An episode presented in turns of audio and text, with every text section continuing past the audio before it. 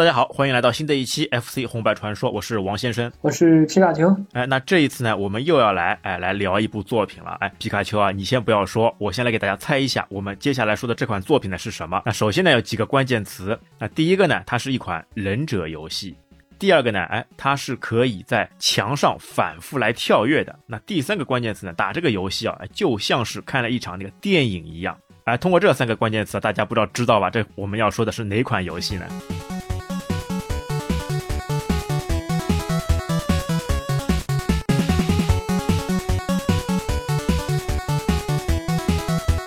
让我猜的话，那肯定就是《忍者龙剑》了。哎，对，《忍者龙剑传》。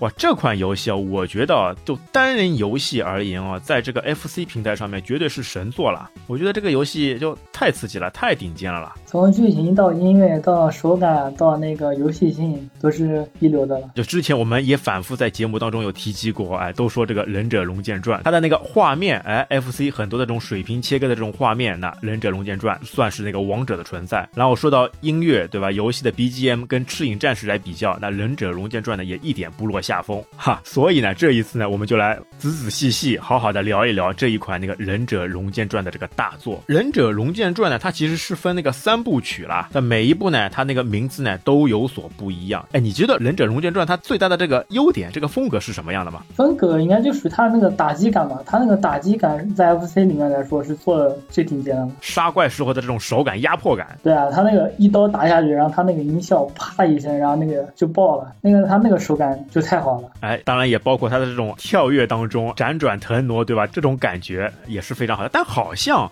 在第一代的时候，这个手感不是被人家诟病嘛，就比较生硬嘛。第一代那个操作手感巨差。但其实哦，就也有些玩家说啊，其实第一代的这感觉嘛，反而比较好，因为他们觉得呢，第一代呢就是风格都比较凌厉，然后第二代呢比较飘逸。哎，有这样一种说法啊？不是，它那个第一代的话，它是属于那种比较硬质、硬质感特别的强的。然后第二代，第二代相比第一代做的是好一点，就第三代。是比较飘的，它第三代有一种那种软绵绵的感觉，就特别的飘。第三代上面这个速度感，我感觉就完全下降了呀，跟第一代跟第二代就没有办法比了。第三代感觉是有些延迟。对啊，所以我说三代打起来就感觉比较软绵绵的嘛，就尤其你那个跳跃，就是你跳起来的时候，一代二代你就明明显感觉它那个跳起来是特别硬质的，但你三代跳起来就感觉很飘。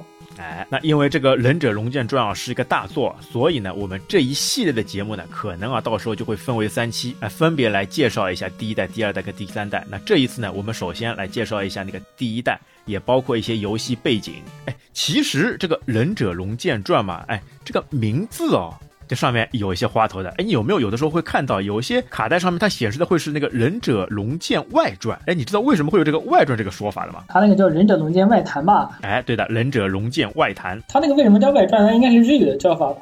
反正国语这边翻译都是叫《忍者龙剑传》嘛。哎，对此啊，我还特别去查了一下，结果发现是什么呢？因为这款游戏呢，最初的时候呢，是一九八八年十二月九号的时候，它那个时候呢，因为是日文版先出来的，那日文版呢就是叫那个《忍者龙剑谈》，然后呢，那个英文嘛就叫那个宁家。Rekend，然后呢，他那个引进到国外以后，因为美国那边觉得这个名字太绕口了，什么 Rekend 那个听不懂的啦，然后他们就觉得呢，改一下名字。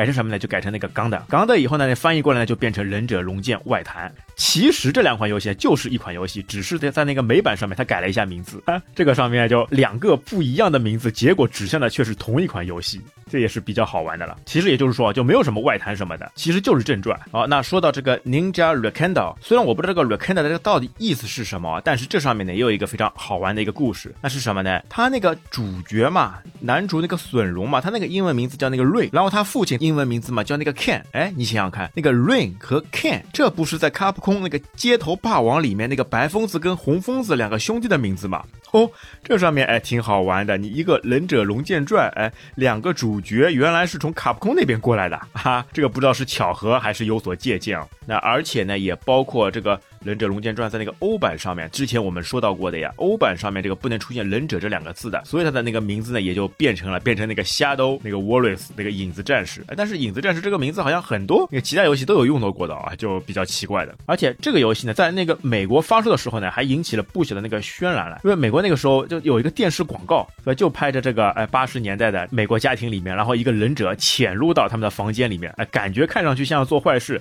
结果最后啊，他把一盘那个那个忍者龙剑的卡带嘛放入到那个 NES 里面了，开始玩起来了。哎呦，感觉像是款潜入游戏啊！忍者在没有人知道的情况下面潜入到房间，然后开始玩游戏。这个广告我也是印象比较深刻的。这个忍者龙剑团嘛，它之前呢也是有街机版本的，这个你有玩过吧？这个倒没有，但是玩过其他其他那个一个平台的，它那个画面是灰色的，但我想不起来是什么，玩起来感觉特别的不舒服。哎，它其实这个忍者龙剑传啊，因为它同时开发的时候嘛是有两个版本，一个呢是街机版本，一个是那个 FC 家用机版本。那在街机版本上面呢，这个动作更像是这种横版的清关游戏了，就和那个双截龙比较类似的啦。那个忍者呢不是用刀的，他攻击敌人的方式呢是用那个拳脚的，哎，你有趣吧？但是在那个 FC 家用机上面就完全不一样。但是因为当时呢那个街机嘛是早于家用机两个月之前发布的，哎，那就有人觉得那是不是这个 FC 上面的版本啊，是不是这个街机的移植过来的？因为之前很多这种游戏嘛都是这个从街机上面移植过来的了，但是。是这一款《忍者龙剑传》呢，就完全不是，因为它这个 FC 版本啊，比这个街机啊要好太多的啦。整个这种剧情方面、这种电影特效方面、这种爽快的打击感，包括音效做的都是这个美轮美奂、无可挑剔的啦。哎，那要说到这个为什么会做出这么棒的产品呢？那就要来说一下，哎，它的这个背景，它的这个开发公司 Tokomo，那就是我们戏称的叫那个托库摩。那托库摩呢，它是日本著名的这个电子游戏软件公司啦。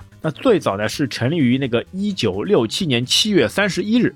但是那个成立的时候啊，它完全不是叫这个名字，也不是从事这个游戏行业的了。它是什么呢？它是一家那个从事物流运营的公司。那一直发展到那个一九八六年啊，整个这个企业啊才改名为那个 Tokomo Inc，那才开始啊以游戏制作为公司的那个主要事业。因为正好呢，一九八六年呢，也就是那个上世纪那个八十年代，那日本的那个忍者文化正好席卷全球，特别是美国那边很喜欢这种忍者文化的啦，像什么的这种那个忍者神龟，对吧？就那个时候呢，只要跟忍者有关系的，那这个作品呢就必将大火，是吧？你忍者神龟这个东西等于是完全美式这种风格的啦，就并没有什么这种很多这种忍术什么的，哎，那所以呢，他们因为是刚刚进入这个游戏行业的这个公司嘛，而且是这种小公司嘛，那首先要做的呢，自然就是。是那个顺应潮流，所以呢，他们也想做一款这个忍者题材的游戏啊，那赚一波那个外国人，就是美国人的这个快钱啦。哎，那么他们这个重任呢，交给了公司里面刚刚转行做游戏没有多久的这个吉泽秀雄上面啊，因为他这个吉泽秀雄，因为他原本是做销售的啦，就总是在那个一线跑的啦，所以他对那个玩家的这种心态啊，掌握的哎比较牢靠的。在当时的时候呢，市面上已经有很多的这种忍者题材游戏了。但很多的呢，都是这种日本传统的这个时代背景，要么就是战国时代，要么就是古代时代，而且背景特色呢，全部都是这种传统的日本文化。但是呢，这吉泽秀雄呢，经过一番思考，他就觉得呢，他们要做的游戏的这个主角呢，一定要设计成为一个在现代楼宇之间辗转腾挪的忍者。那既要有原本古代忍者的这种风范，然后大背景呢，又是要再放在这个现代的这个环境里面，哎。这个就和那个忍者神龟这个 IP 啊就比较类似的，把远古时候的这个人物搬到现在的这个社会场景上面。因为你想，当时那些忍者游戏嘛，在 FC 上面的什么那个影子传说、那个忍者叉叉丸，哎，那他们就觉得呢，要创作一个新颖的这个忍者游戏。那正好在当时呢，世嘉也在做一款那个现代背景的那个忍者游戏，叫那个忍 Shinobi。哎，那据说这可能吉泽秀秀呢是有哎借鉴了他的一些里面的这种元。素了，那其实呢，你真的跟这款游戏比呢，那个相差还是蛮大的。哎，但是说回来啊，那《忍者龙剑传》呢，真的是参考了有一部作品，那是什么呢？那就是 Konami 出品的那个《恶魔城》啦。哎，就是这一款用鞭子的这一款游戏。哎，那个吉泽秀雄在之后的那个采访当中啊，他就非常明确的说了，哎，确实是有过一些参考的。要不然你想呀，整个《忍者龙剑传》那个顶部的那些菜单栏，那个形象跟那个《恶魔城》里面很接近的呀，对吧？你顶部的这种 UI 设计，那个血量槽一格一格的显示，包括副器，都很有这个异曲同工之妙的呀。而且你从这个整个的这个通关场景上面来看啊，哎，《恶魔城》从左到右，从右到左。有些楼梯走上去，哎，那么在《忍者龙剑传》上面也是的，对吧？它的那个横轴移动，哎，左边移到右边，右边移到左边，然后怎么爬高塔，从下面爬上去，从上面爬下来。都比较类似的了。那特别是宝箱的打落都是比较有这种参考性的了。哎，所以他就按照这个恶魔城的这个方向啊，然后去创作了这个《忍者龙剑传》。但是呢，这个《忍者龙剑传》虽然说是参考的，但是它很大程度上是有新的这种点子的了。因为你这个作为忍者嘛，他最主要的就是那个身手要敏捷，所以他在一代的这个《忍者龙剑传》当中嘛，哎，他就出了这种可以爬墙，然后通过那个反复踢踏的这个动作。非常行云流水的去闯关，那这种模式呢，在《忍者龙剑传》上面也是非常独特的。那所以之后的整个《忍者龙剑传》在 FC 上面的这个三部作品啊，全部都是由这个吉泽秀雄哎来负责监制开发的。那而且在当时呢，吉泽秀雄呢还决定呢，要想要用这种电影的方式来来制作这个 FC 这个游戏，因为当时知道的呀，这个 FC 这个机型有限嘛，人家做过测试的，就基本上来说不可能体现出这种动画的效果。哎，那吉泽秀雄呢？他因为他本身啊也是一位这个电影的爱好者，那他就想了一种办法。那么如何在这个 FC 机型上体现这种电影风格的过场动画呢？一种呢就是他大量运用了这个水平切割的这种方式，因为这个方式呢，特别是在第二代的这个开场动画当中啊，背景上面的这个云层，再加上前景的这个人物衣服飘逸的那个经典场面，哎呀，这个就是完全体现出他们在这个水平切割这个技术上的这个天花板级。的这个制作水准了，那所以呢，这个场景呢之后也被誉为这个《忍者龙剑传》当中啊最经典、最精彩的 这个过场动画之一啊。然后还通过各种这种转场的这种方式、近景、特写，然后再加上一些类似于定格动画的这种效果所创造出来的这样一个个精彩的电影场景，就非常令人感动的了。因为你要知道，这这盘卡带嘛。它一半的容量，它全部是作为这个电影素材的啦。哈 哈那要知道呢，之前在很多卡带上面，特别是我们这种买的盗版啊，都是那个都是几合一、几十合一的。但是《忍者龙剑传》呢，它基本来说只能有单盘出售，它这个容量也是比较大的了。那但是呢，就是这种那个新颖的方式，对吧？它横屏以后上下切掉留黑，哎，也给这个 FC 机型呢留出空间了。那另外一种呢，这种感觉啊，就看宽屏幕的这种电影的感觉啊，也一下子就出来了。那么为了更加好的去绘画这些动画的这种效果呢，哎，那个吉泽秀雄哎找到了在托库魔当中的那个插画师那个加藤正人，哎，加藤正人这个人呢，也可以说一说。那加藤正人这个人呢，他原本呢就是专业做那个动画师的啦。那他之前一份工作呢，是和那个安野秀明哎做同事的啦。那安野秀明大家知道吧？是那个 EVA 动画电影那个导演了。哎，特别是最近啊，不是说他最近导的那个奥特曼真人版嘛，那也要上映嘛。哎，那加藤正人这个人，他当时呢为什么会到那个托库摩呢？哎，据他的说法，就是因为在那个电影动画公司嘛，哎做的太累了，因为在那里呢他完全没有休息，那除了睡觉吃饭，那就是画动画，他觉得太累了，所以呢他就跳槽到那个托库摩。所以他的画工什么的就完全没有这个问题的呀，因为他的第一部作品嘛，就是《天使之翼》，就是那个足球小将那个跑动的场景画那个动画呀，哎，那个《天使之翼》啊，那也是那个托库摩在那个《忍者龙剑传》之前啊最成功、最著名的这个产品了。那所以在这个《忍者龙剑传》当中啊，这一些那个桥段啊，这一些过场动画都看起来是非常的爽的呀。那画面有了，剧情设计好了，那接下来非常关键的这个音效，这个背景声音。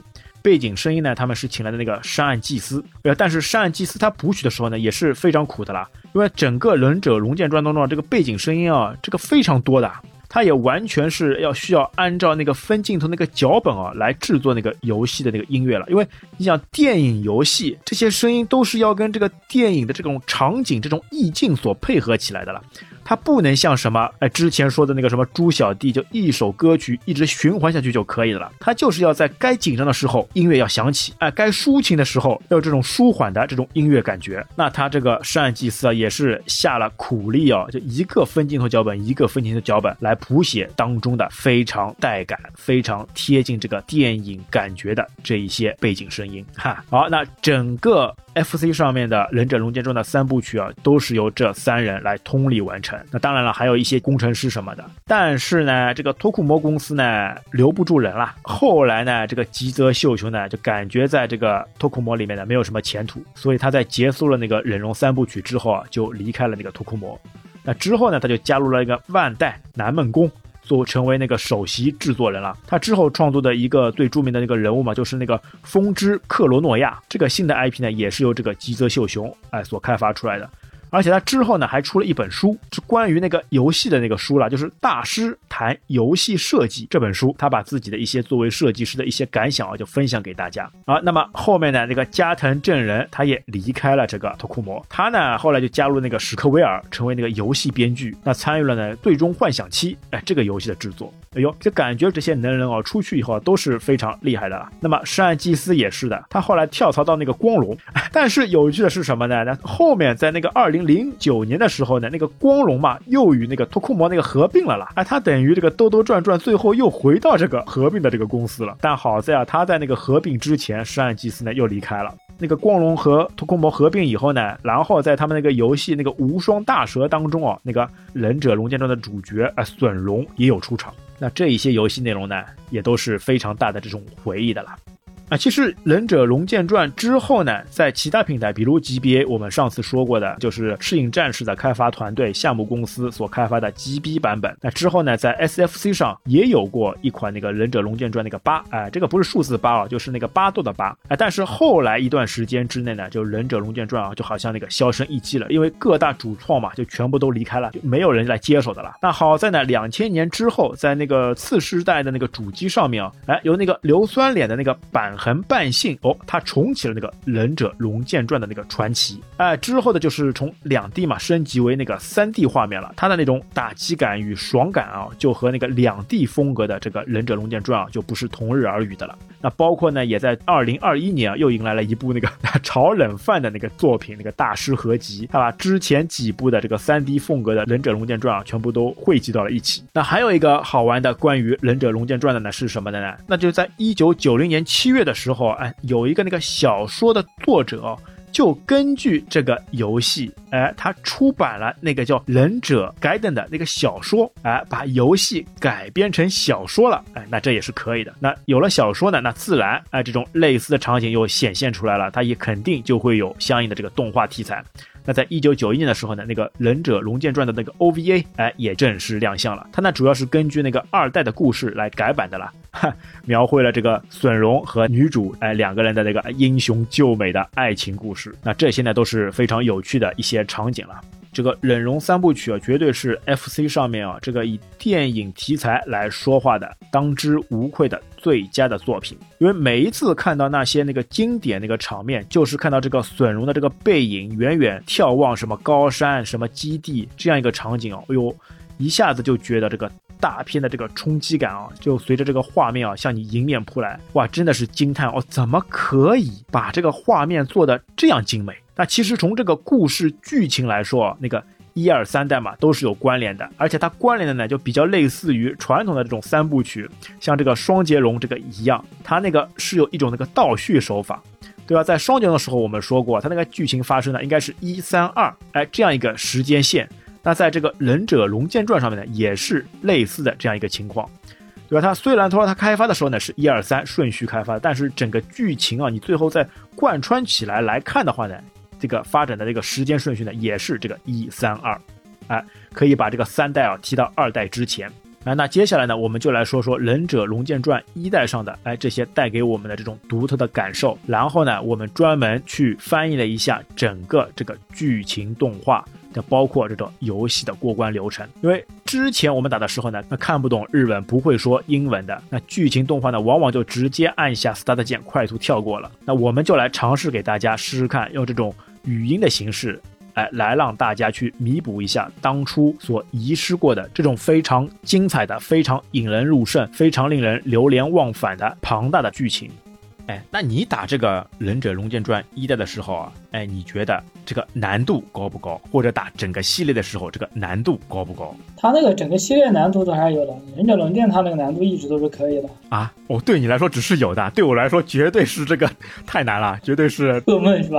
噩梦了，绝对是这个噩梦了。哎呦，就我现在重新再去打的时候，我发觉怎么样也冲不过关啊。就算开了什么无敌金手指，感觉也是冲不过去啊！这个难度怎么会这么变态，这么难的呢？它那个难度其实也也就是那个根据它一代最难，二代稍微好一点，然后三代是相对来说更简单一点。它那个难度就是越往后面的话，它难度就越低了。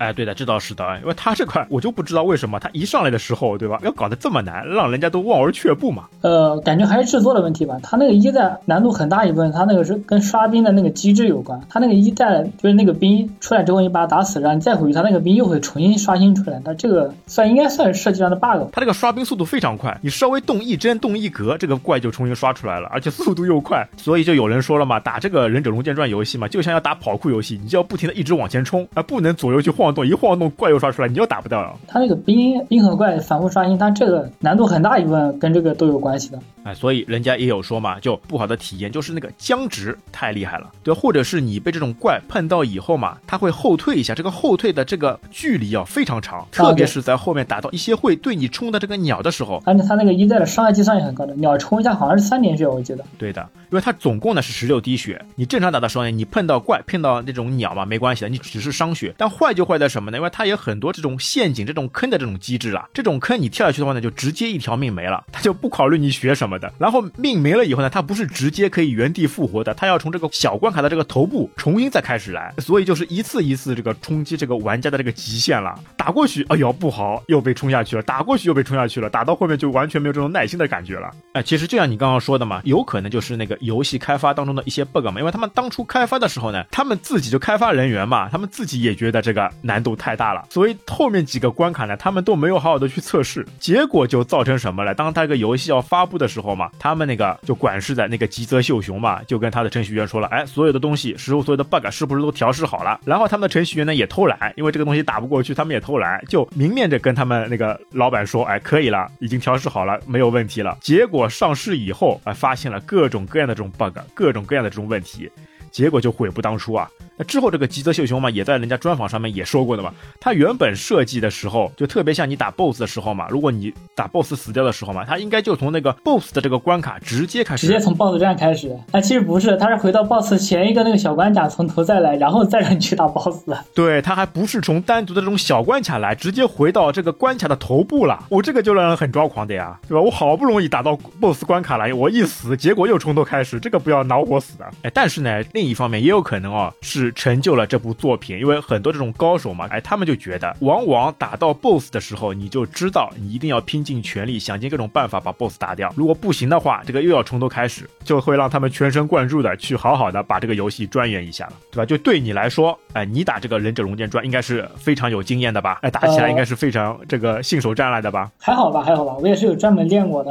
哦，哎，你大概练的时候有没有什么这种痛苦的这种经历吧？就每一关尝试了多少遍，哎，之后才发现，哦，原来是有这样一个窍门啊。对，有，它很多地方都要试了嘛。而且它有些，比如说它一代，它很多地方就是在那个悬崖，就是你这边刚跳过去，然后它那边就会马上刷一个兵出来。就是如果你不能马上落地到的话，你就会被直接被跟那个怪，然后僵直，你掉悬崖里面去了。一代很多地方都有这个设计的。对它这个设计呢，蛮巧妙的。到这种关卡的时候呢，你一定要判断好后面那个是哪些怪会出现，因为有的时候当你看不见的时候嘛，你直接一个悬崖跳过去以后嘛，往往你跳过去的那个落点嘛，就是有怪的地方，你撞到它了，然后你被弹下去。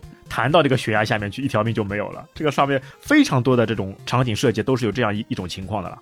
一一代特别多的这种设计的，哎，所以就很恼火的。而且呢，包括它这种爬墙，就一代呢有一个很奇葩的这种设定，对吧？你像忍者蛮好的，可以在墙壁上面那个左右腾挪。但是呢，它上了墙以后呢，不能不动，就除非是有这种墙面上是有梯子的，就没有梯子呢，你就不能动了，你就不能上下动了。你只能通过什么呢？就跳到对面的墙壁上，然后通过反弹的原理，哎，一步步上去。呃，那也不是反弹吧？那应该是反复横跳更合适吧？哎，很像这种忍者的感觉，对吧？哎，这个场景我觉得就以前打的那个波斯王子 也有这种感觉的，就是要你一定要借助对面墙壁，哎，然后反复的跳上去。但是好像高手对吧？他们是有一种技艺，哎，是可以在一个墙面上面也可以爬上去的吧？啊，那个快墙，快墙操作啊，快墙，哎，你来介绍介绍，你当时是怎么来练就这个快墙这个技术的呢？它这个原理就是你跳上墙之后，然后反方向。跳，它是高度有一个提升的。哦，就算没有跳到对面墙上的时候，你就在一侧墙的时候，哎，那你操作上面是怎么来实现的呢？操作上，就是你往回跳，然后再马上按前，然后再返回来，它就会抬高一点高度，然后你反复这个操作，然后高度就会一点点抬上去。哦，微操了，对吧？就比如说你在墙上，你这个墙是在左面的，对吧？你要上去的话呢，你要按住这个方向键右，然后再按那个跳跃键啊。跳起来以后呢，你立马再把这个方向键拉回左边，然后通过这样一个方式，非常娴熟的。在非常这个短的这个间隙当中，呃，反复来来回按，然后让这个人物啊就跳上去了。它这个一般都是叫做快墙嘛。然后快墙，哎，但是练的时候。我有试过的，我也去专门练过的，就感觉总归是这个手嘛跟脑子嘛没有办法完全配合起来，往往跳起来以后，哎呦抓不住了就摔下去了，又死掉了。手是手，脑子是脑子，是吧？配合不起来啊！那这一款游戏也是非常好的，那个手脑眼哎三项合一的一个过程，真的像忍者一样，要要练的那个人剑合一了。这还一旦它这个设置问题，它那个忍者就一开始爬墙可以爬墙才对嘛，然后到后面到二代就解决这个问题，二代就可以直接就可以爬墙了。哎，二代后面嘛就变化了，它直接就在你墙面呢也可以上下，因为正常来说应该是的呀，你忍者这么伟大的对吧？一个兵种，你到墙上吧什么就不能动了，这个东西是不是扯淡吗？哎，另外是不是还有一种技巧，那个出刀？哎，但我往往发现那个，我觉得这个游戏生硬是在哪里呢？就是你发刀以后嘛，你人人物就不能动了，就很讨厌的呀。这上面来，你来介绍一下有什么这种快刀的这种技巧啊？不是，他那个你在地面上出刀的话，怎么样都是不能动的。你想能动，你还是只能跳刀嘛，就跳起来出刀。哦，对吧？你在跳跃当中出刀，人体还是可以继续那个移动的，就不会就停下来不能动。就是你在那个起跳的一瞬间出刀的话，是可以把那个兵给刀掉的，或者是你提前跳，然后快落地的时候出刀，也一样可以砍的。他那个一代的刀，其实它那个判定范围特别大，你就是刀尖差一点点够到，其实也是可以算在你的那个攻击范围之内，也是可以打掉的。哎，对的，一代啊，它其实有很多这种隐藏的这种刀锋啦，虽然你看不见，对吧？它其实出刀以后的尖锋再往后大概两公分左右，它也是有这个判定的，它也是可以攻击到的啦。对，所以也就有了这个第三代以后嘛，它不是刀有两种形式嘛，就真的把这个动画给做出来了。就我感觉一代的时候呢，就是把这个刀锋给隐藏掉了。那出刀上面呢，还有一种方式，就刚刚说那个快刀。对吧？你正常来说，就算你出刀嘛，它也有一个收刀的这样一个动作。那有的时候呢，就会有一些那个僵直。哎，但是有一种方式是可以就连续不断的出刀。哎，这个方式你来给我们介绍一下吧？它一般砍刀是有两个动作嘛，一个是拔刀，然后把刀插回去，然后再拔刀，再把刀插回去。那现在就是用跳的方式，然后取消那个攻击的后摇，就是你出刀，然后取消后摇再出刀，然后你就等于说是在相同的时间内，然后你出了更多的刀嘛，因为你省下了那个收刀的时间，所以就可以砍的攻击次数更多嘛。哎，那取消后摇的方式啊，是不是按下那个方向键下再加 B，在空中的时候啊？对，一代的。然后你到后面的话是三，比如说三代，三代它是按上个调就可以取消后摇了。哦，哎，这上面啊，就高手能发现啊这一些那个一些差别，然后呢就可以让这个刀嘛，特别是打 BOSS 的时候啊，这个哎出快刀斩乱麻。对，而且他这个出刀这个动作，啊我觉得也非常贴合这个忍者的呀。就平常时候刀是不出鞘的，哎，刀一出鞘，哎，就像那个一闪一样，就绝对要把这个敌人给带走。然后呢，再把这个剑回到剑鞘里面，整个过程啊，就是一气呵成，非常那个行云流水的了。哎，聚合拔刀斩是吧？就就在一刹那之间，对吧？你眼睛可能都没眨一下哦，然后人头已经落地，哇，这个忍者的最高境界。好，那接下来我们最重要的一个环节就是那个物品系统，或者是它的这些武器系统。对吧？它初始的时候呢，其实呢就在顶部嘛，有很多的这状态栏都能看得到。呃，初始呢是三条命，然后血量呢是有十六格。那在你的血量下面呢，还有一个血量，那个是就是 BOSS 那个。血量呃也是一样的，也是十六格。但是，一代有个问题，那一代的那个 BOSS 嘛，它没有那个僵直的，或者你打在 BOSS 身上嘛，你就感觉不到它是攻击判定成功了，有点感觉好像没有打中他的这种情况了。哎，其实你打 BOSS 的时候呢，一种就是前面说的用快刀跟他拼，还有一种呢就是用那个忍术都可以秒他。一代可以秒杀 BOSS 的忍术，也就那个旋转键了啊，旋转键。那我们来说到忍术啊，我们来说一下，它有几种这种忍术啊，或者说这种武器系统啊。那第一种。是那个蓝色的那个手里剑，就是蓝色的飞镖啦。它的那个作用是直线攻击，它那个镖比较小啊，对，比较小，而且是那个打出去是蓝色的。哎，就是从直线碰到敌人嘛就消失了。它使用一次呢，那个冷数嘛是那个减少三点，对。然后哎，接下来一个武器是那个红色的手里剑，哎，它有一个比较炫酷的名字叫那个风车飞镖。对吧？从这个风车上面就能看出来了，它这个武器嘛，跟前面说的这个蓝色飞镖嘛，就出去以后直线走是一样的。但是呢，它是会返回回来的，它是会有自导航系统的了，会返回回来，然后再把可以把后面的这个怪马也一起给打掉，就而且是有穿透性的了。不是，它你要想打身后，你必须要跳起来，然后躲开。它那个设定是分车回旋镖要碰到你的身体，然后才会收回去。如果没有碰到你身体，然后它就会一直旋转，一直在空中对对对，就从后面到前面，从前面到后面。而而且我发现它回来的时候嘛，你一定要它回来的正好当中去跳起来，对吧？如果你跳的时机不对嘛，它这个镖嘛也也是会收回的。那个镖判定是碰到你的身体，就算是你回说了，然后呢就是一。次忍术结束了它好像最多就是循环两次，就你发出去返回来，你绕开，然后再往前发一次，然后最终还是会消失的。就算你一直不停的跳啊，它这个标也是没有办法一直循环来使用的。这个倒是不太清楚，但是三代的话我倒是溜过，三代的话它就会一直转，一直转，然后它那个就是，但是它后面的话，它那个范围会越转越大，最后转出屏幕。哦，转出去了，这个标就收不回来了，像一个无人机，哎，像一个断了线的那个风筝，哎，就飞走了，追不回来了啊。那么它的这个忍术呢，使用一次呢是也是减五点。点啊，那接下来就是刚刚说的那个杀 BOSS 的那个大杀器，就那个蓝色刀刃，就叫做的那个回旋转。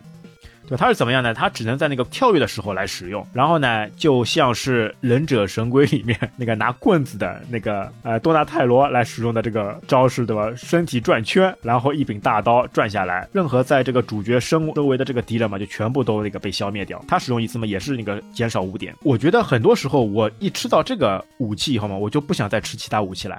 就一直拿这个武器就打下去，我觉得就非常厉害了呀。但他那个忍不够用啊，问题是。哎，你就要在当中你去想办法去增加这个忍嘛。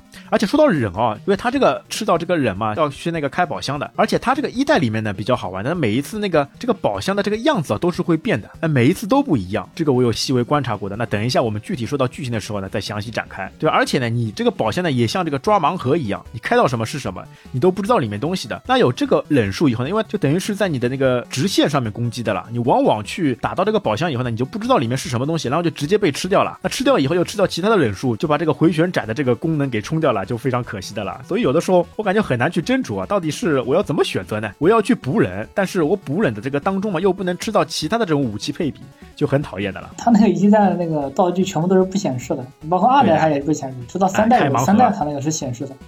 哎。二代啊，二代里面的这个宝箱嘛，它全部都是一种形式，就是那个宝石形状。哼哎呀，我那个时候就每一次开就心潮澎湃。哎呦，我需要的东西吃到了，但是我不希望再被吃到其他的这个武器给冲掉，因为它武器嘛也是一样的呀。你吃到了以后也没有选择的，你吃到什么就是拿这个你吃到这个武器来攻击啊。那接下来一种忍术，那个厉害了，名字就好听了，是那个红色火焰，对吧？它的那个名字呢叫那个烟波术，它是呢从斜上方啊发射那个三枚火球。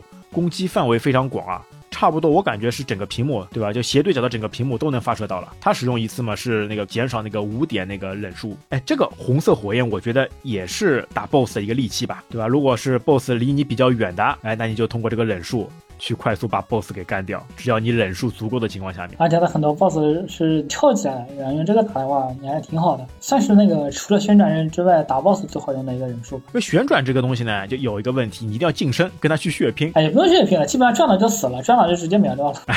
对，范围还是比较大的。但是这个呢，就等于是远程攻击了，哎，魔法攻击了，狠狠的可以在远程的情况下面，不生自己一滴血的情况下面把 BOSS 给干掉。哎，那接下来呢，就是最终的那个大招，就是那个护身火，哎，就是。那个红色火团，那个名字叫做忍者火焰舞，哎，你来介绍一下，它这个开启以后是什么一个效果？它那个一代的话，它那个护身火是捡到之后，它就直接在你身上使用，然后是三个火焰，然后围着你的身体，然后就开始转，然后持续持续时间内，就是你碰到所有的敌人，然后都就直接被消灭了，哎，持续八秒，而且它这个是等于是无敌状态了。你任何的这种受到伤害的这种硬直全部都没有的了。不是他那个就是无敌的，他那个你开启火龙火期间是不会被打到的，哪来的硬直？就像你是一个透明人一样，在你的那个冷冷融的世界当中，哎，随便这个信步。啊，但这个忍术嘛，在路上呢吃到的这个数量呢也是最少的。这个是一代当中它是自动开启，但是到二代或者三代当中呢，你就可以是手动去开启了。哎，这也上面也是。不是它那个一代算是一个道具，到二代和三代当中，它就变成其中的那个忍术了。对的，就红色火团，你一旦吃掉了，它就自动开启，然后无敌八秒，而且它要有一个音效的了。快到时间的时候呢，它那个音效就会加快，提醒你这个忍术快要结束了。哎，开的时候就滴滴滴滴滴。不是，而且它那个火，其实还有一个问题，就是你捡了那个之后，然后它会占用你的那个忍术格，就是你捡了那个之后，你的原来那个忍术就会被代替掉，就被顶没了。然后在结束的时候，你的那个人也不会回来了，你就需要再重新捡另外一个忍术格。哦哟，这也是比较可惜的，好不容易集到一个大人，结果为了吃这个无敌招，前面那个人就没有了。但是这个，所以他这个问题还是很大的。他就是他虽然说占忍术格，但是但是他不算忍术，用完之后就没有了。这个设计的很奇怪，是二代、三代后来就改了。哎，那一样说到道具啊，那接下来我们来说几款那个道具了。那一个呢就是那个蓝色的忍，他吃到以后呢是那个忍术嘛，可以加五点。然后呢，另外一个是那个红色忍，他吃到以后呢是可以加十点忍。因为这个忍术点嘛，在整个游戏过程当中也是非常重要的呀。你任何的你要发出这种武器系统发出这种忍术嘛，都是需要去捡够这个忍术点的啦。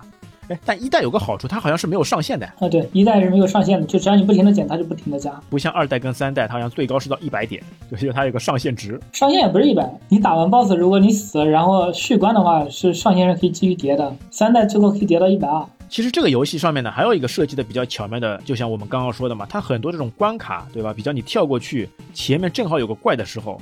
它这种设计比较巧妙，它其实最初那个初心嘛，就是要想让你吃到忍术以后就赶紧使用，在合适的时机，在它设计的这个巧妙的这个环境下面呢，直接把忍术把前面的这种隐藏柜给打掉，这样你就可以非常方便的就跳过去了。啊，甚至不用就死了。对啊，如果你不用，你就直接被前面的怪给撞下去了。但是很多玩家呢，就往往觉得呢，想去秒这个 BOSS，把忍术呢一直要留到最后再用。这个上面我觉得有的时候，哎，就设计者的这种巧妙心思嘛，就完全被忽略掉了。其实是不用的，它一太一代它是属于那种就是那个。boss 特别简单，但它那个中间的那个跑图过程特别难的那种游戏。哎，特别是跳呀。对啊，它那个悬崖跳，然后加配合那个兵各种给你打到悬崖里面比较恶心。那个 boss 反而就特别简单了。哎，而且一代当中的这个龙剑，他手上拿的这个剑嘛，就就称之为那个龙剑，龙剑也是非常有威力的。像前面说的那个隐藏那个剑波，真的用的好的，就在这个剑上面去花一些时间去钻研一下。有些 boss 嘛，你算好大概。出多少点的忍术可以把它干掉，你就把这个需要的这个忍术就保留着就可以了。前面路程当中呢，就可以把该用的就用掉。一般来说，就是你有旋转剑的话，就你留十点忍术，基本上就够秒 boss 了。如果你那个旋转剑发准的话，五点的忍术一次是可以给它转死的。就是如果你有失误的话，转偏了是需要两次的，十点就够了。像其他人说打上去是只有一点伤害的，留忍术打 BOSS 其实意义不特别大，因为路上的话，那该用就用了，省的话也没有必要。对啊，因为你旋转忍按照这个游戏机制来说嘛，它一秒钟是可以出十六刀，就等于是一秒钟就直接把 BOSS 秒掉，BOSS 总共也就十六个血。那然后呢，其他的这种物品啊，一个是蓝色的壶，它是加分的，加五百分，然后红色的壶呢加一千分，对吧？这两个加分其实正常对于玩家通关来说没有什么太特别大的必要，对吧？除了那种奖命。其他这个分数也没有什么太特别大的意思呀。他那个加分有奖命吗？我分数应该怎么会会有加命的吧？这我还真不太清楚。他那个有加分加命吗？但是你想呀，他每一次 BOSS 打好以后，全部都把你清空掉的嘛。他把你的那个时间，因为他还有一个时间的了，他把你时间也清空掉，然后把你的忍术，对吧，也清空掉。这个时候都不全部都加到分数上面嘛？要不然他这个分数那么高有什么用呢？我还真不知道他那个分数有什么用。特别是你打最后那个三 BOSS 的时候，对吧？第一个 BOSS 打好以后，所有的忍术都没了，就后面就只能跟那个 BOSS 血拼了。他全部加分去了了，那要不然这个分数有什么用呢？哎，好的，那这就是留了一个问题啊。那到时候有知道的听友，到时候可以在评论区给我们留言来看一下这个分数能不能奖命。一般来说加命都是有音效的，你像那个魂斗罗是那个你打打死一个敌兵是一百分，然后打死一百个敌兵加一条命，然后忍者神龟是五万。加一条命都是有固定分数加命的，忍者龙剑还真不知道有大有多少分要加命的。哎，好的啊，那接下来的这个物品啊是一个沙漏，它也是自动使用的，吃到以后呢就敌方士兵嘛全体静止四秒，但我觉得四秒钟这个时间太短了，但虽然它不能动，对吧？但是这个敌人嘛他还会。对着你的这个朝向，就比如说你在他左边，他头是朝着你左边朝着你的；你跳到他右边，他头就会朝着你右边。这个也是比较有趣的。还有另一个有趣的，你就是你直接碰撞他的话，还是有碰撞伤害的。哎呀，他虽然不能动，伤害还是在。还有一种嘛，就是那个血壶，吃好以后呢，是可以补充那个六格那个体力值。哎，那大概呢就是这几种这个物品。好，那接下来呢，我们来走一遍这个流程了，就包括这个《忍者龙剑传》上面这个非常。著名的这个电影的这个剧情，我们也来试试看能不能用这个语音的形式啊来表现出来。首先，你关卡一进去就整个一个片场的那个开头动画，月圆之夜，伴随着大片的乌云，在一大片草地上，两名忍者展开了激烈的决斗。随着两人跳起在空中比剑之后，当的一声，两人落地，只见红色一方倒下。原来这一切都是我们的主人公龙，他在回忆。父亲去和谁决斗，并输给了他？他为什么要去决斗？这些连我都无法确定。龙在父亲死后的第二天发现了一封信，信中写道：“龙，我要去赴一场生死决斗。如果我命中注定不归，你一定要带上我们损家世代相传的龙之剑去美国，找到考古学家沃尔特史密斯，他会告诉你一切。龙，你要勇敢。”我们的主角龙换上忍者装束后，怒目圆睁，喊道：“我要报仇！”然后场景一转，进入到那个主界面了。哎，在主界面上面，其实还有一个那个秘籍了，它是可以选那个音效的啦，等于是一个测试音效啊。它那个音效画面是 Tokuma 那个字样的时候嘛，按一下那个 EP 的那个左下，加上那个 Selection，然后再加 A B 键，然后呢再按下那个 Start 键，它就会出现那个 Sound 零零那个选项。然后呢，你就可以在这里嘛去那个试听它里面所有的这个音效。我有专门试过，它里面好像总共有五十个，加上背景声音，加上音效，还是非常丰富的。那所以说，忍龙的这个背景声音啊，也真的是这个非常卓越的了。哎，那接下来嘛，它画面一转，就出现了第一幕那个场景。因为前面说的嘛，它这款游戏呢，也是就忍者游戏跟现实所相结合的，所以它第一关呢，因为到那个美国去寻找那个考古学家嘛，它就直接出现在那个美国街头，哎，出现了很多这种广告牌，现代场景，哎，非常多的。那主要这一关当中呢，就是让你去熟悉的各种操作了，哎，它里面那个宝箱。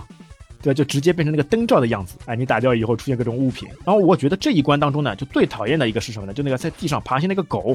你正常打怪嘛，你直接站着就可以一刀把它挥掉了。但打狗呢，一定要蹲下来打，因为狗比较低，它的判定只有一格。对，哦，怪不得我老是在这个狗上面嘛，吃到这个狗的这个攻击，被弹回去。一般来说，就是你你在看狗的时候，然后直接跳起来，然后是可以躲掉的，然后狗也不会回头的。啊，就跳过狗啊。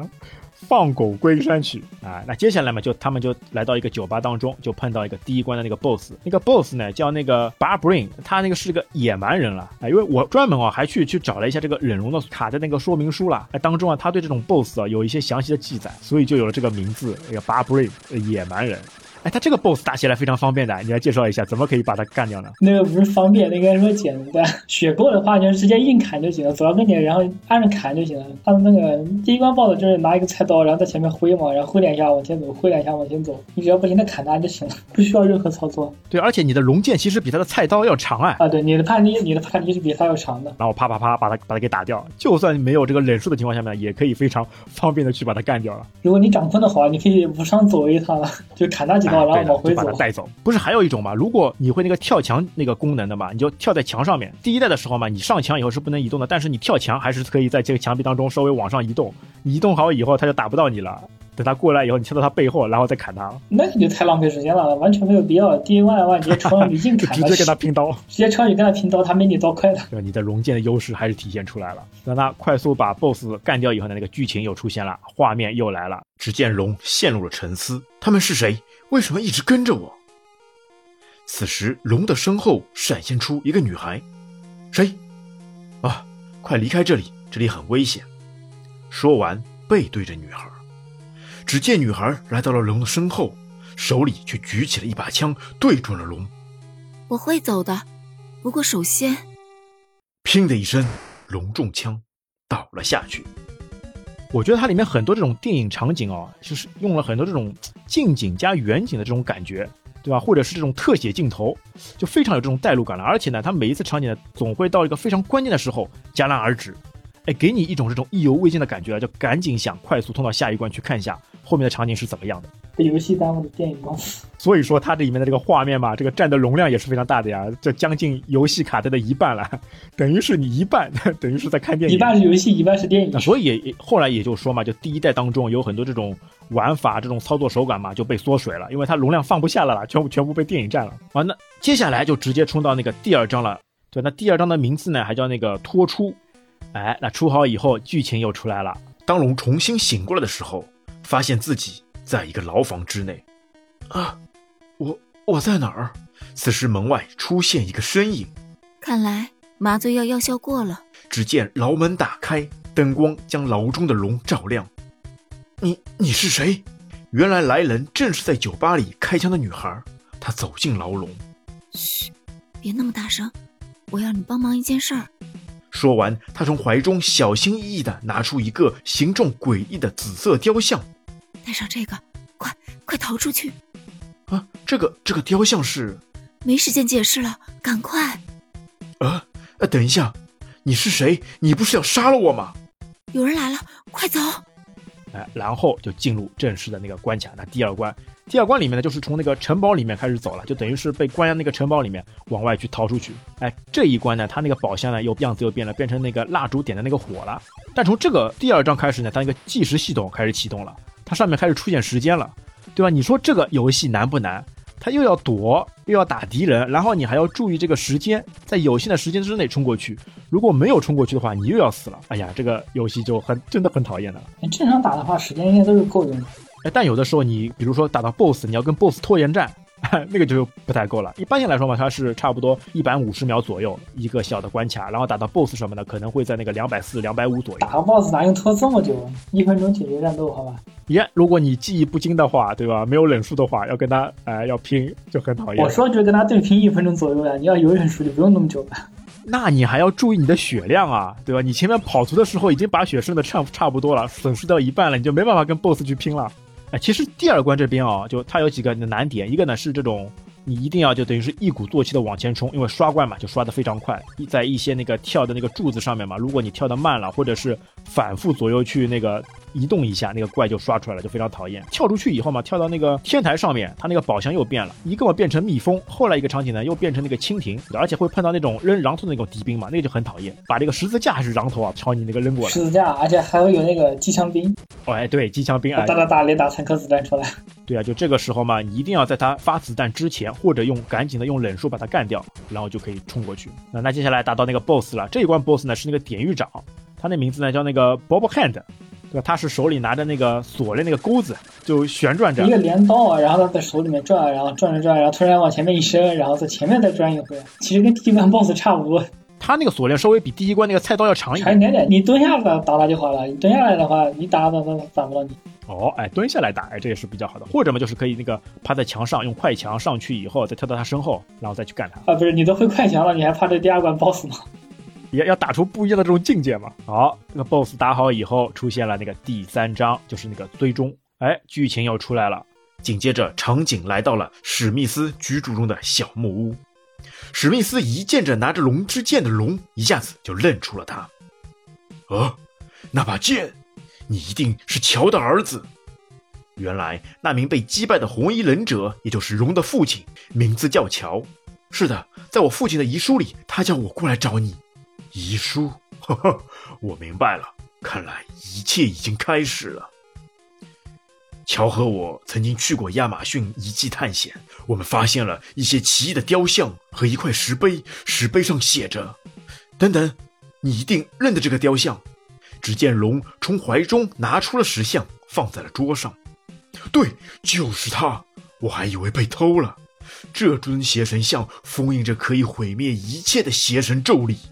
邪神曾降临到这个世界上，造成生灵涂炭，但还好，邪神被一个叫忍者的部落所击败。忍者一族借助龙神的力量来对抗邪神的咒力，因此得以战胜邪神。你手中的剑正是龙神的龙之牙进化而来，而你和你的父亲正是这忍者一族的后裔。然而，忍者一族虽然能够击败邪神，但却无法杀死他。只能用两座一模一样的雕像来封印住邪神，他们分别是黄色的光之神像和紫色的影之神像。你的这一尊就是你父亲留下的影之神像。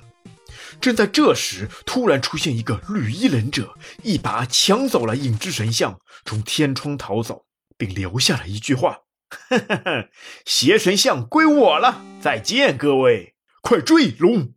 哎，这个时候开始进入正式的那个战斗画面了。但这个场景哦，我感觉有点像那个世外桃源那种情况了。哎，有河，有山，还有小木屋，还有一些小桥。它这一关呢，就宝箱呢是变成那个蝴蝶了。哎，但是从第三关开始啊，它那个游戏难度啊陡然就增加。它那个就是有很多鸟啊之类的就过来撞你。最讨厌的那个鸟，对吧？它就出现了，而且这个鸟呢，它会加速的啦，特别是鸟转身以后，这个加速度冲过来很讨厌的。而且你打这个鸟还要有一定的那个出刀时机的啦。它这个游戏设定呢，你靠它太近的时候，你出刀是没有用的，它不判定你攻击成功的啦。这个也很恼火的。有的时候我正好跳过去，敌方那个怪嘛就重叠了，然后挥刀，哎，没有判定效果的，你还被它打走，对吧？你只能跟它保持一定的距离吧，然后去挥刀才能攻击到它的了。好像是要半个身位，然后才能攻击得到。我之前打的时候。很多时候就在这一关上面给死掉了，而且他死掉以后呢，像你第一代的时候嘛，他那个忍术，就你收集到的这个忍术点啊，它是会损失一半的，就不管你当时是多少忍术，它就一半就把消减掉了，而且你忍术那武器也就没有了，它那个上面的那个就变成空格了。对我之前还打三条命打完以后出现那个 game over 了，哎，这个时候我发现它是可以无限续关的，你只要按一下那个 start 键，它就又给你那个三条命。你就可以继续战斗了。呃，这个难度上面好就好在它可以无限续关，让你去反复通，要不然你一旦死了又要从头开始打，那谁受得了呀？他知道这个难，不断可以让你非常快速复活的这个刺激，让你继续去把这个关一关一关去打下去。好在它这个。记录点嘛，还就是从那个小关卡这个关头开始，那稍微还好一点。那，一般打鸟你用什么技巧啊？大多数我觉得好像应该是用跳跃加攻击的方式，或者是蹲下躲闪，然后再等它回过来以后再攻击，要么就是用忍术把它给轰趴下。对啊，一般也都这么打，还是得看就是看手感嘛，就是你那个打多了你自然有感觉了，就是鸟飞到什么时候你的出刀打到它。哎，这个鸟特别是在这种悬崖边上面，你一冲，哎，它被鸟一撞。直接摔到悬崖下面去，死翘翘了。它本来呢就这个像素点比较小，你打到它那个判定的那个攻击嘛，原本就比正常那个敌兵嘛要少几点。人形兵都是跟主角一样的判定格，那那鸟只有一个，烦的不得了。包括你后面还出来这种机枪兵，就那个加农炮兵，哦，它一发发三发子弹，一般性来说嘛，就只有赶紧的快速等他没有发子弹的时候把去把它干掉。而且他那个机枪兵还有个特点，他那个机枪兵我还试过，就是他在往左边打子弹，你突然跳到他背后，他那个会他还会甩枪的，就是马上把剩下的子弹直接甩到右边去。哦呦，甩枪大法厉害了，CS 高手。对，而且机枪飞出现的地方呢，它那个场景也变了，对，就变成那个雪山了。宝箱嘛，也变成那个小鸟的那个造型。好，雪原这边冲过去以后呢，接下来就来到那个关底的那个 BOSS 了。他那个 BOSS 叫那个巴斯奎，呃，巴斯奎尔。他很有劲的，他在那个说明书里面说的，他是跑到那个中国接受了培训，然后他拿的那个武器就是手上拿拿两个像钉子一样的东西，而而且他的那个技能嘛，就是那个跳跃，属于那个跳跃忍者，在你头顶上不停的跳，从左边跳到右边，然后再从右边跳到左边。从你进门开始，他就一直在那边跳，像个猴子一样。哎，那打他有有什么技巧啊？打他，你就找一个他跳能攻击到他跳跃落点的地方，在那边一直砍就行。哦，你就等着他，或者他跳过来，然后啪啪啪把他砍。你在那边蹲着，你就在那边蹲着，他说他会自己跳过来的，然后在那跳落地，然后就直接砍他就行了，没有任何操作可言。唯一需要操作的就是他那个会跳三次，然后会打一个那个三个子弹就过来，然后你需要用刀把那个子弹给砍。这款游戏真的来说呢，那 BOSS 呢，就除了后面几关那个 BOSS 比较讨厌，前面几个就如那个砍菜一样。好，那这个 BOSS 打完以后呢，剧情又出现了。只见夺回神像的龙在赶回小木屋的道路上飞奔，他的心里总感觉夺回神像后有一种奇怪的预感。当龙赶到小木屋时，果然悲惨的事情还是发生了。啊，史密斯先生！龙扶起重伤的史密斯。史密斯说道：“龙，光之邪神像被抢走了。你的父亲和我为了以防万一。”分别保存着一尊，让两尊神像无法合二为一。邪神已经沉睡了七百年，但是从现在开始，邪神将会要苏醒。我们无论如何都要阻止他，把邪神像拖回来。别无其他选择，你要成为龙之忍者。史密斯先生，史密斯先生！只见史密斯已经死在龙的怀里。就在这时，三个黑衣人突然出现，黑洞的手枪对着龙，和我们走一趟吧。好，紧接着进入到那个第四章那个圈套，昏暗的灯光下出现了一个黑衣中年男子。呵呵，龙，欢迎你，如有打扰，多多见谅。我们是美国中央情报局特别辅助部队的，我叫福斯塔。等等，你们为什么要要杀了史密斯？史密斯不是我们杀的，来，我来把我们所知道消息告诉你。此时房间灯光变暗，福斯塔开始放映幻灯片，那是一张南美地图。在亚马逊上，我们发现了一个古代遗迹，那座神庙大约是建筑在两千多年前，发现者正是长期研究神庙的史密斯博士。然而有一天，他突然把遗迹给封锁起来，就再也没有人能接近过遗迹。此时幻灯片切换到一个男人，头戴面具，面具上有尖角头盔。可是后来出现了一个人，强夺了遗迹，他的名字叫做加蒂亚，自称邪鬼王。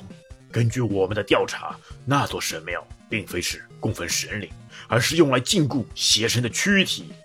此时幻灯片切换到影之邪神像，而我们认为邪神的灵魂是被禁锢在你的雕像当中。很可能史密斯博士也是意识到了这一点，因而被邪鬼王的手下所杀害。在神庙里的石碑上，最后的文字是这样的：当黑月闪耀，空域影破碎，黑暗之王亦将重现。如果邪神被召唤出来，他将拥有无穷的力量，强的足以控制整个世界。之前把神像给你的那个女孩就是我们的手下，她是卧底。但是现在她给邪鬼王绑架了，你能够去邪鬼王的总部救回女孩，拿回邪神像。当然，你会得到相应的报酬。龙答道：“他如果我不答应呢？哈哈，你会知道后果的。”那接下来场景又变了，就你能看到呢，就一架那个 CIA 的飞机嘛，然后龙从那个飞机当中跳伞，飘落在那个亚马逊那个神庙当中。哎，这个场景你有没有觉得另外一部那个 FC 里面的游戏啊？绿色兵团。哎，一开始主角从飞机上面跳伞跳下来，进入到那个亚马逊。好了，进入场景以后呢，因因为在亚马逊嘛，它里面。那个宝箱嘛，变成那个蜘蛛了。本来那个第一关里面跳过来那些小狗嘛，也变了，变成那个美洲豹了。哎，很应景的，哎，整个就是这个亚马逊丛林的这个感觉了。那在这个关卡当中呢，难度又更加提升了。这个时候呢，就绝对有忍术就放啊，不要省着掖着，要不然就很容易就死掉了。它这个地方一开始那个场景就好多悬崖的。好了，当第一个那个小场景打好以后，出现了游戏当中的绝对经典的这个场面，主角那个背景，然后远望高山的。这样一个经典的一个场面，而且它这个场面当中呢，这个镜头呢还会移，就是从右面移到那个左面。这个运镜啊，我觉得他们使用的也是非常好的呀，感觉就是一镜到底的，直接把镜头运过去。而且呢，它画面做的精彩的地方还在哪里呢？龙的那个头巾还会随着风来飘荡。哎呦，看到这个画面啊，绝对没话说了呀，绝对是深入这个场景当中啊。那之后呢，我们也把特别著名的重要的场景也会放在修 notes 里面，到时候听众啊，到时候可以去看一下，哎，这个经典的这个场景。而且你说到这个声音音效嘛，特别是这个第四关。这个忍龙里面一个经典的那个背景声音，先烈之龙，先烈之龙，哎，这个音乐啊，也是贯穿着整个忍者龙系列非常经典的这个存在的了。他们进到那个神庙以后呢，首先是那个矿洞，哎，这个里面的宝箱就变成矿灯了。那后面几个场景呢，又变成那个烛火了。哎，矿洞里面有个很讨厌的，就是你刚刚说那个蝙蝠，跟那个鸟一样的，就朝着你撞。而且他还有那个，就那个拿刀的会跳的那个忍者，三个一起，然后特别的恶心。哦，他们是形成一个队列，三个人配合着来。而且在有些场景上面嘛，你一定要在边缘里面呢，把后面的这些蝙蝠们引出来再跳，要不然你正好跳过去嘛，蝙蝠正好出来就直接把你撞下去了，这也是一个非常大的难点啊。对，你要先勾引一下子，这个词用的贴切，把它勾出来。那接下来就出现那个 BOSS 了，你那个时候是怎么称呼他的吗？叫他那个什么石像鬼吗？还是什么？没有名字，我们打 BOSS 都没有名字，第几关 BOSS，第几关 BOSS。就很多人会出呢，就是石像鬼，因为刚开始的时候嘛，它会出现在两个柱子这边。对吧？而且它是有两个，那就是那个真假石像鬼，哎，像不像这个真假美猴王的这个感觉？对吧？其实它在说明书里面呢是有真实名字，它叫那个 Curry Rose，它其实呢是那个邪鬼王的那个宠物了，就是那个地狱恶犬了，哎，但是有一真一假两个，哎，而且这个一真一假这个 BOSS 啊，就完全贯穿着这个忍龙三部曲，就每一代里面都有这个一真一假两个 BOSS 的存在的了。对啊，二代和三代也都有这个，都有的。哎，那一真一假哪个是真身？你刚开始出来的时候，左边那个是真的，右边那个是假的。他这个打的时候，你可以直接用那个，直接用那个粪车回旋镖把假的给打没了。哎，这是一个非常好的一个方法，就用那个回旋镖，因为它等于是在一条线上面的嘛。对你发出去呢，又可以打到真的。又可以打到假的，他那个分车回旋镖打到真的身上面，他就只会掉一滴血。他只有打假的才能把假的给秒掉。他这个属于分车回旋镖的特性，他那个是分车攻击，就只有打假的他才可以才可以秒掉。打真的是打进去他就只掉一点血。哎，但你是不是一定要先把假的打掉才可以打真的？啊，那倒也不是，你要有回旋剑，你刚开始出来就直接原地跳一个跳转，就直接把真的给秒了。而而且呢，有一些呢打的有有些技巧，它有专门一些点，你是可以躲避的。要躲到那些点上面，他那个 boss 呢，有的时候会攻攻击不到你。那柱子底下那个点，那跳不到了，因为他那个 boss 跳的时候，他直接会跳到柱子上面，他不会跳到柱子下面，所以你直接躲柱子底下，他是跳不到你的。哎呀，跟他玩躲猫猫游戏了。他而且他那个 boss 吐的那个东西，好像也是可以打掉的。啊，那接下来 boss 打好以后，那个剧情又发生了。只见邪鬼王硕大的脸庞出现在黑暗当中。劳驾你不远万里把邪神像带来，现在就把它交给我吧。你休想！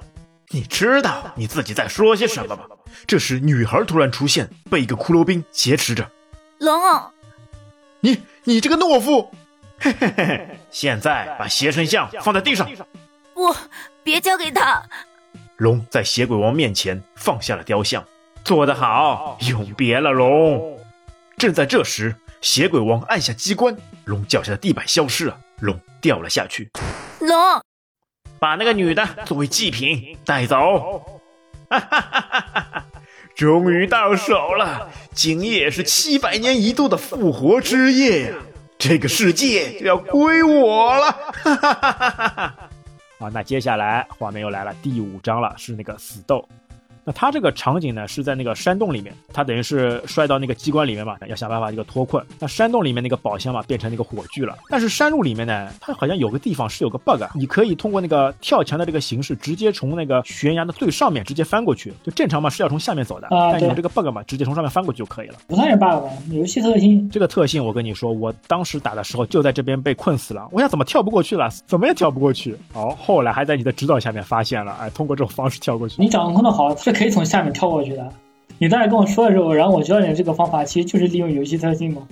好，接下来剧情又开始了，一个戴着巨大牛头面具的男人出现。我叫马尔斯，你过不了我这关。龙说道。那我就要打倒你。呵呵呵，你和你父亲一样自大，不过你的剑术比他更加高明些。啊，你见过我父亲？迎战吧，年轻的损龙。其实这个。马尔斯嘛，他也是有故事的，就是开头动画当中与他父亲决斗的那个忍者就是他呀。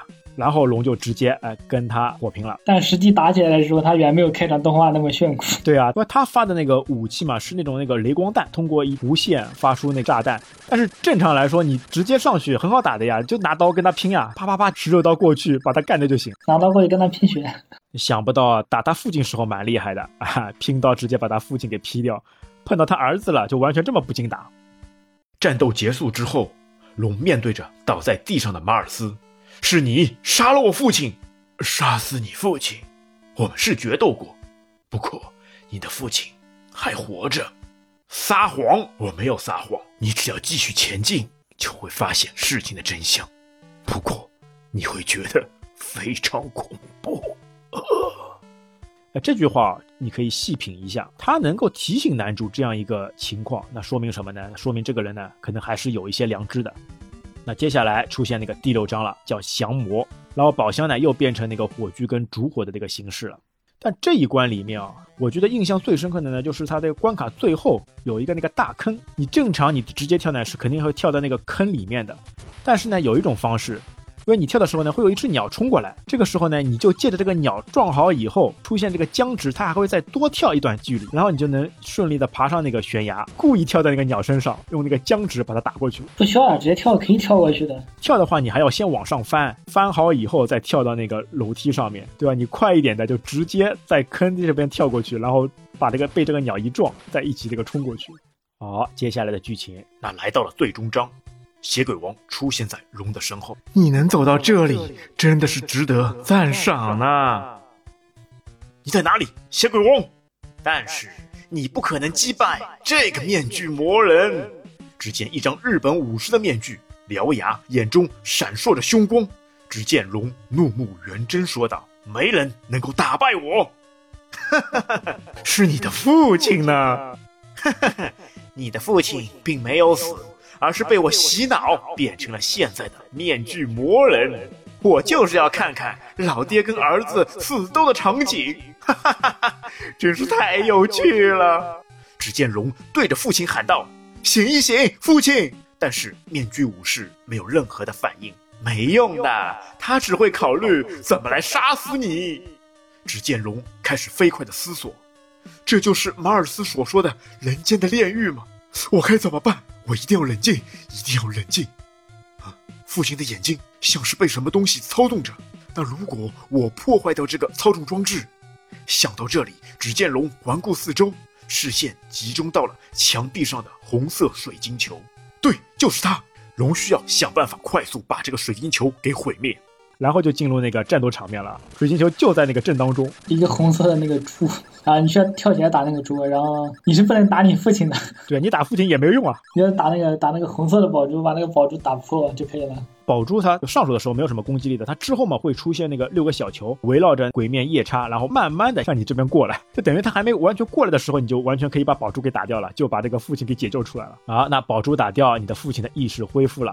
当战斗结束，龙的父亲恢复了常态。父亲，呃，我我我在哪儿？龙，你是龙？是的，是我。这时，血鬼王又出现。哎呀，他醒过来了。只见血鬼王从黑暗中浮起，并露出了恐怖的表情：“你们都得死！”只见血鬼王的魔爪中升起了能量弹，并飞快地向龙扑来。龙，小心！只见父亲挡在了龙的身前，吃下了那颗能量弹。啊！父亲！父亲倒在龙的怀里。龙，你要为我报仇！父亲！龙愤怒地转身。怒目对着血鬼王，拿命来！血鬼王！啊，龙看到父亲被杀以后呢，愤怒了。哎，这个场景啊，就两个眼神哦，非常坚定了，就感觉要化为那个超级赛亚人了，超爆了，要与 BOSS 那个单干啊。那接下来，我觉得是所有那个 BOSS 里面最难打的一个一关了啦，就是那个邪鬼王了。就而且像刚刚说的嘛，你进入这个 BOSS 以后，因为它这个是等于是连续的那个三个 BOSS 了。你打第一个 boss 的时候，你的那个忍术已经全部用完了了。打这个 boss 的时候就没有忍术了。他他不是用完，是你不用的话，他也会给系统给你清空的，全部都变成分数了。对，系统帮你清空为分数了。那你这个时候你就没有忍，你只能用刀。那他这个血鬼王呢，比较讨厌的，挂在空中，哎，像一个什么蜘蛛一样的，对吧？然后呢，每过两秒钟会释放那个两个火球，但都碰到火球嘛，是损失一格血。血鬼王那个本体嘛，它平行移动的速度也比较快的，而且打它的下半身呢还不管用，一定要跳起来再打它。它这个就是，哎，老生常谈。的一个问题，先用快墙，然后爬到最上面，然后在血鬼王靠近的一瞬间，然后你往左跳，然后他你就会有一个受伤害僵直，然后正好把你弹到最右边的那个墙上面，然后你就可以在墙上面站着，这算是一个 bug 吧？你的高度就跟就跟血鬼王是一样的，不停的在原地跳，然后勾引他放火球，这时候他火球是往天上放的，然后等他靠近的时候，你再蹲下砍他，然后在移走的时候，然后再跳勾引他往天上放火球，然后不停的循环，就可以给他砍死了。哎，一般性你打这一关的时候花会花费多少时间？啊这个不太好说吧，因为他那个火球有时候会打到你那个就比较耽误时间。就你用利用 bug 卡到墙上以后，就只有他靠近墙的时候，然后你才能打到他嘛。哎，对的，而且我觉得他这一关扔的火球啊，或者是移动速度什么的，就随机性蛮大的，有很多这种不确定因素。因为之前我看过人家一个速通关卡，国外一个高手就打忍一的时候，差不多那个十一分三十八秒可以通关的。他在这边那个血鬼王这边嘛，等于是血鬼王走一点五个循环把他干掉是最完美的。但是往往呢，很多时候呢，又会碰到那个两个来回或者两点五个来回，他打了那个几十万次哦。但是每一次打的时候呢，都是有一些变化的了。就所以感感觉呢，百分之六十哎凭你的那个技术，然后百分之四十呢可能要凭你的人品，凭你的 RP，凭你的运气。像我说的那个就属于比较非常稳妥的那种打法啊。基本上来说，对吧？整款游戏里面最难的 BOSS 啊，差不多就是这个血鬼王了。你像二代最难的也是这个二代以后复活的血鬼王。好了，那接下来剧情又走了，血鬼王被打败了。CIA 的女间谍也被放了出来。龙，龙扶起了父亲。我们走吧，父亲，离开这座神庙。等一等，龙，要先把邪神像扔出神殿。要在这黑月到来之前，我们可能还来得及。这时，女孩突然对着龙叫道：“龙，那是什么？”只见神殿外皓月当空，月食正在侵蚀着月亮，月亮越来越小。是月食，那一定就是黑月的含义哦！不好，邪神像！此时月亮已经被完全遮住，黑色之月发出耀眼的光芒，而两尊邪神像则产生了共鸣。它作为一把钥匙，把在黑暗世界中的邪神给释放出来。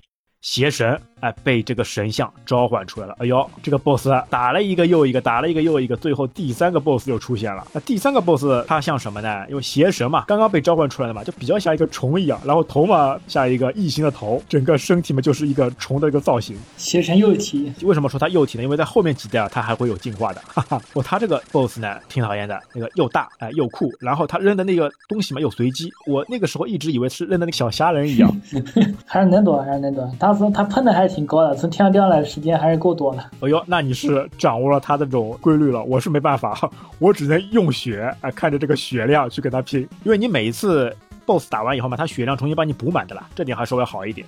虽然你忍术什么都没了，但是血量最起码帮你补满。哎，那这个 boss 幼虫，哎，你通过什么方式可以把它击败的呢？你就愣砍啊，先把那个头砍了，然后再砍那个尾巴，砍完尾巴再去砍中间那个邪神的那个核心嘛，对吧？它分那个三部分嘛，对吧？一个是头，那头嘛，它的血量是十一点。把头打完之后，然后剩下的就是差不多了，然后在那个蹲下砍它的那个尾巴，那个尾巴一摆一排。哦，但那尾巴也蛮厉害的，它尾巴十六滴血，然后碰到你一下也是损失三滴血。哎，还好。好你的刀长，你的刀比他那个尾巴要长。但是有高手怎么做呢？他砍到头以后呢，那个尾巴不砍的，就硬吃尾巴的伤害，然后去把他的核心给打掉。啊，差不多就是等于损失六滴血，就等于是承受他两次尾巴的伤害，就可以把他核心给干掉。但总体来说呢，你还是要有一些技巧，啊，就就算就算用血跟他换嘛，也要在合适的一个位置上面，因为如果你位置不对，打不到他。白白损失的是你的血，BOSS 这边就没有什么伤害了，还好吧？一代的 BOSS 也就只有后面这两个 BOSS 比较难。好了，好不容易啊，连续三场接连的战斗结束以后，那发现了剧情又出现了。战斗结束以后，邪神消失了，龙再次把邪神重新封印了起来。龙又一次扶起了父亲，醒醒，父亲，醒醒！二龙，我已经不行了，这座神殿就要坍塌。快带着那个女孩离开这里！父亲，你在说什么？我不会丢下你的。龙，你长大了，我的命运注定要和邪神像联系在一起。龙，好好的活下去。父亲，父亲，乔真正的死去了。而在没有月光的黑夜里，神殿土崩瓦解。